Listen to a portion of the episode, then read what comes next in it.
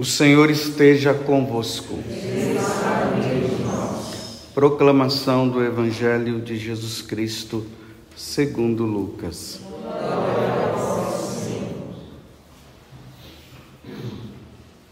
Naquele tempo, quando Jesus se aproximou de Jerusalém e viu a cidade, começou a chorar e disse: Se tu também compreendesses hoje o que te pode trazer a paz.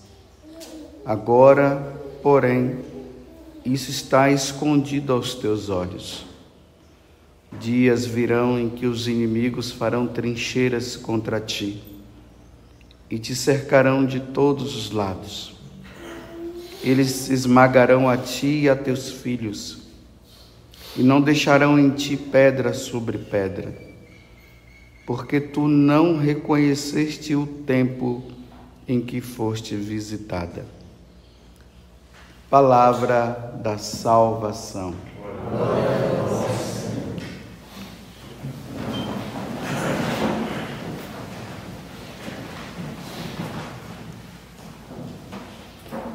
Estamos agora no capítulo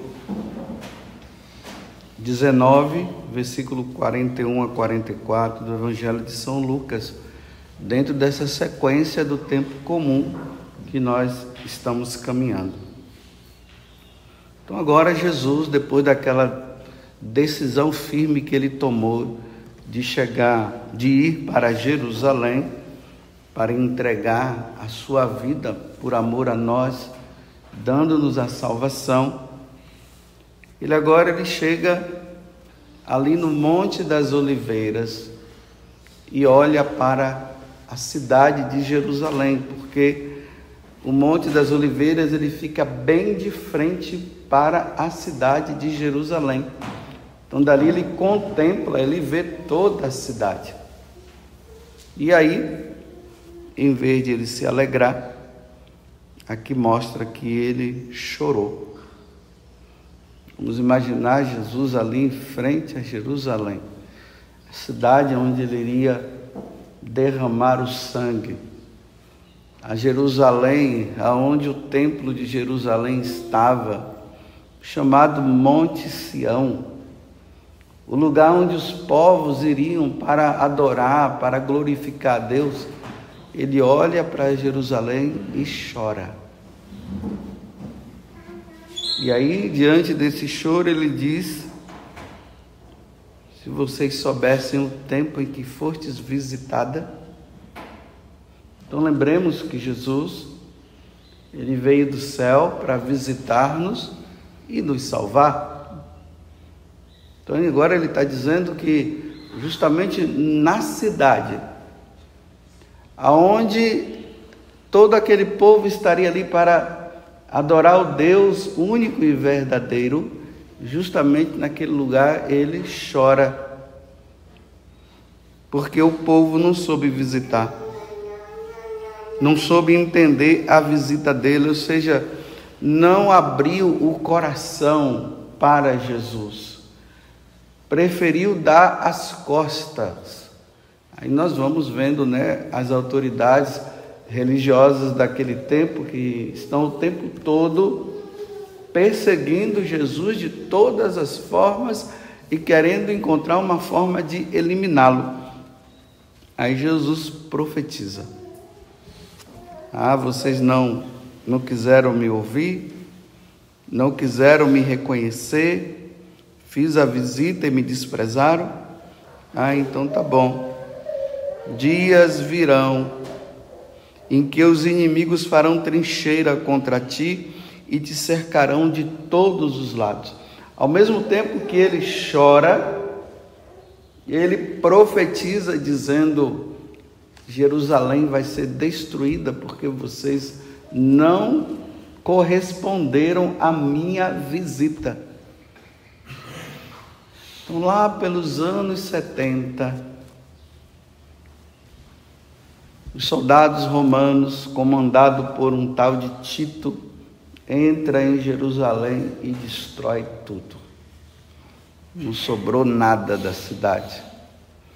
Tanto que lá em Roma tem um arco que se chama o Arco do Triunfo, e ali mostra o soldado, né, Tito, vindo com os, os soldados junto com ele, é, entrando triunfante, carregando a minorá, que é aquele candelabro de sete pontas, né? Estava lá entrando, aquele candelabro que ficava dentro do templo, que simbolizava a luz de Cristo, a luz de Deus. Por isso que Jesus fala: Eu sou a luz do mundo, apontando para aquela minorá. A arca da aliança desapareceu, ninguém sabe onde está. Onde estavam as tábuas da lei.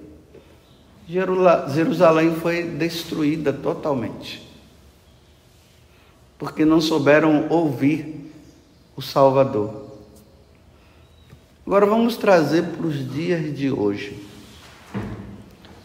Vamos supor que aí na sua cidade, onde você mora, Jesus fosse visitar a sua cidade. Jesus iria chorar? ou iria sorrir? Será que Jesus também iria profetizar como ele profetizou a destruição de Jerusalém? Porque aqui tem um detalhe: a questão não é a cidade de Jerusalém em si, são os habitantes. Lembremos o que aconteceu lá com Sodoma e Gomorra, com aquela visita daqueles anjos. Sodoma e Gomorra foi totalmente destruída. Será que Jesus iria destruir os habitantes da sua cidade, da minha cidade? O que aconteceria? Bem, para não haver um castigo, os habitantes dessa cidade deveriam estar todos levando uma vida de santidade. Todo mundo cumprindo os mandamentos, reconhecendo seus pecados e vivendo e confessando-se, reconhecendo as suas faltas e pedindo perdão e clemência.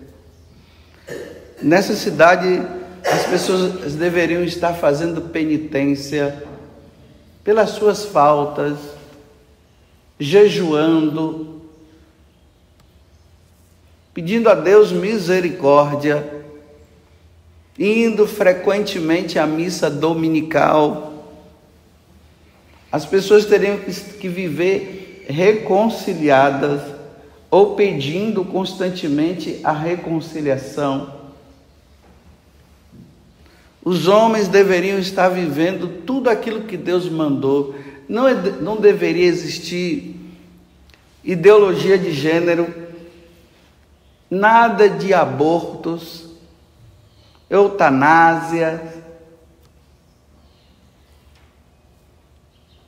nada de drogas, pedofilia, não, respeito às crianças. As pessoas que tivessem determinado tipo de tendência deveriam estar clamando a Deus misericórdia. Eu te peço perdão a tentação está sendo muito grande, me tira disso. Deveria não existir corrupção, uma honestidade irrepreensível, todo mundo honesto. Nada de roubos, nenhum tipo de droga. Agora aí já, já surgiu uma nova droga, né? que é uma droga que através da música a pessoa disse que a música tem um tipo de música lá que os jovens sabem disso, que é comparada, eu não sei se era é a heroína ou a cocaína, não sei. É, os jovens colocam no ouvido, estão em casa ouvindo, né? Estão lá se drogando através da música. Pode uma coisa dessa? Porque o nível da música é mesmo o efeito do nível da própria droga. Então se droga através da música. Estou aqui fazendo comercial, tá vendo? Porque às vezes tem coisa que a gente não deve falar, mas a gente tem que falar porque os pais precisam observar. Então lá, olha, se drogando, é pago lá e fica lá. Aquele nível de música faz a pessoa se drogar. É o mesmo efeito. Só que é a música. Pode uma coisa dessa?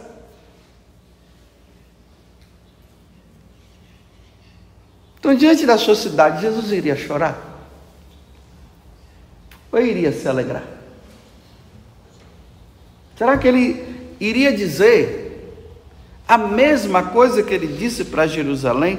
A Jerusalém, se tu soubesses quem foste te visitar, mas vocês não quiseram. Vocês preferiram, preferiram essa mundanidade, esse mundo de pecado, de atrocidade, foi isso que vocês preferiram. Ah, então tá bom. Uma vez que vocês são visitados e vocês não me aceitam, dias virão em que os inimigos farão trincheiras. Então aqui dias virão em que, se não houver arrependimento por parte de cada um, haverá um castigo maior do que simplesmente a destruição da cidade de Jerusalém. Será a destruição de cada um, de cada pessoa.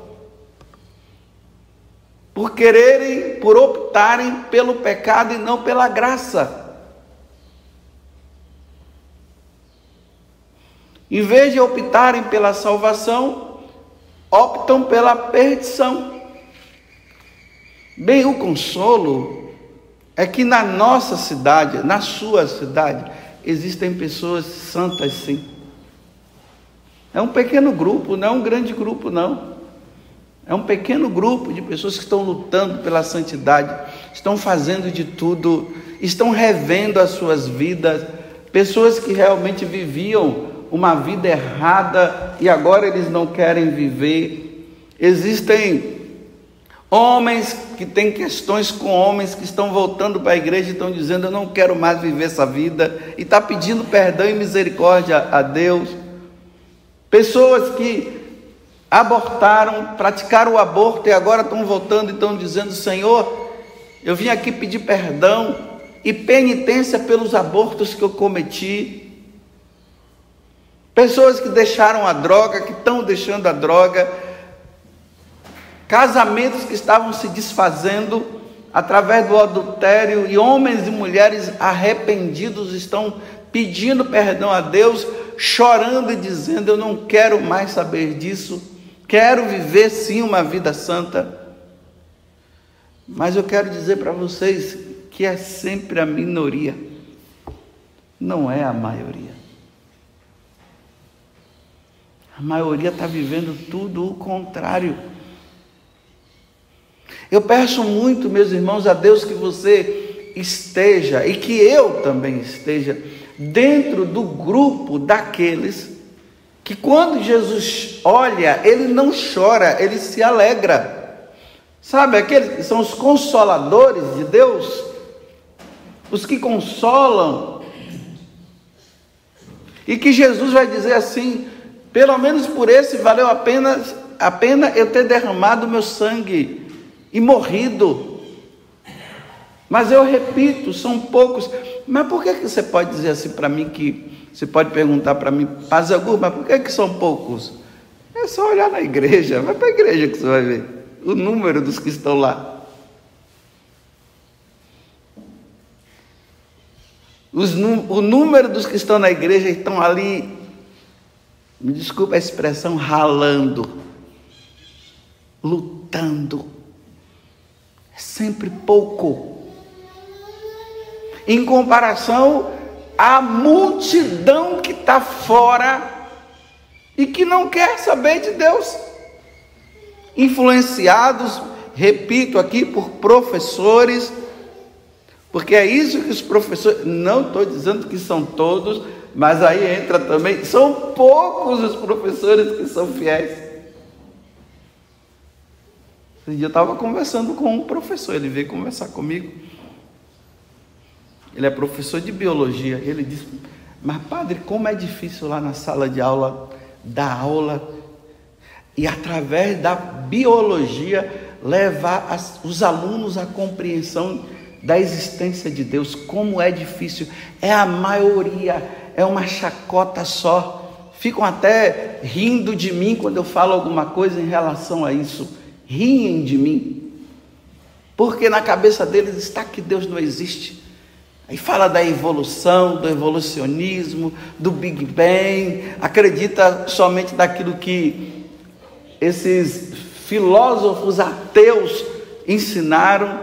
Um professor que sofre, porque ele é católico, ele é cristão. Porque a maioria, os outros, que são a maioria, infelizmente, estão lá doutrinando, doutrinando, doutrinando, doutrinando. É assim que está o mundo. Mas eu pergunto mais uma vez, diante desse choro de Jesus e diante do castigo que ele prevê e que foi, olha, foi acontecendo nos anos 70, e vamos, vamos dizer assim, estamos ali no ano 1, começo. Depois de Cristo, né? Claro. Que começa com Cristo. 70 anos depois a profecia de Jesus se realizou. Significa, 70 anos depois, era a oportunidade de Jerusalém ter mudado. Não mudou. Não mudaram. E aí o castigo veio. Agora, do ano aí, primeiro, até 2021 que nós estamos, mudaram? Quem mudou? Muita gente, meus irmãos. Mas uma grande maioria não muda. Não querem mudar. Fizeram uma opção Deus não existe. Eu não quero saber de Deus. Isso é história de carochinha. E vamos aproveitar enquanto é tempo, porque daqui a, um, daqui a um tempo a gente vai morrer e nós não vamos nos deliciar com as coisas que o mundo nos dá, nos apresenta. E estão aproveitando. Carnaval já está se aproximando, já está se começando a dizer que vai ter carnaval o ano que vem. Imagina, você abre as portas para o carnaval, vem um monte de gente de fora. E nós ainda não acabou, a pandemia não acabou totalmente. Aí depois os arrasos vêm depois. Parece que o ano que vem é o ano do Rock in Rio, né? Dizem que em menos, em uma hora e meia. Foram vendidos não sei quantos mil, quantos mil ingressos em uma hora e meia. Rapidinho assim, ó. Aí vem os roqueiros espalhando droga, sexo à vontade. Tem os roqueiros que são é, consagrados mesmo a Satanás, com aquelas músicas demoníacas. E pasmem, existem pais católicos e católicos, muito católico, que até prega o evangelho que vai levar o seu filho para o Rock in Rio. Porque o filho quer ir, então vai levar. Não, porque é o sonho do meu filho, o que é que tem? Não tem nada de mal. É a realização do sonho de ver aquele roqueiro, qual? O guitarrista satânico? Que vai, contar, que vai cantar a liberdade, a liberdade do sexo, a liberdade das, do, da droga, que através das suas músicas vão dizer que Deus não existe e que vão aclamar Satanás. Com as suas músicas tocantes, né? Pesada. E aquela multidão lá embaixo se drogando, bebendo, meninas perdendo a virgindade, rapazes também. E eu repito, pais católicos e que prega o evangelho vai levar os seus filhos para lá. Aí eu pergunto: a vida cristã é uma brincadeira? No palco eu sou uma coisa, mas no palco da vida eu sou outra. Aí depois lá na frente, quando os filhos estão na droga, quando os filhos estão se prostituindo, quando os filhos estão dizendo que Deus não existe, que não quer saber de Deus, aí ficam rezando, pedindo a um e pedindo a outro para rezar, ficam todos loucos e acreditando na misericórdia de Deus, que no final todo mundo vai para o céu. É assim. Não tentarás o Senhor teu Deus, mas vai tentando o seu Deus com tudo.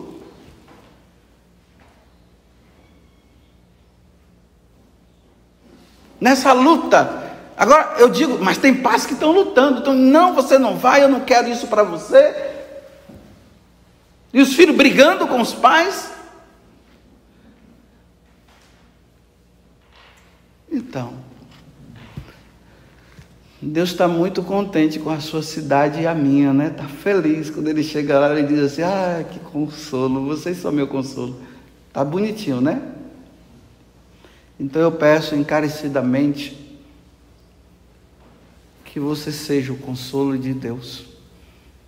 Seja diferente. Não tenha medo de ser diferente nesse mundo que está aí. Louvado seja nosso Senhor Jesus Cristo e a nossa mãe Maria Santíssima.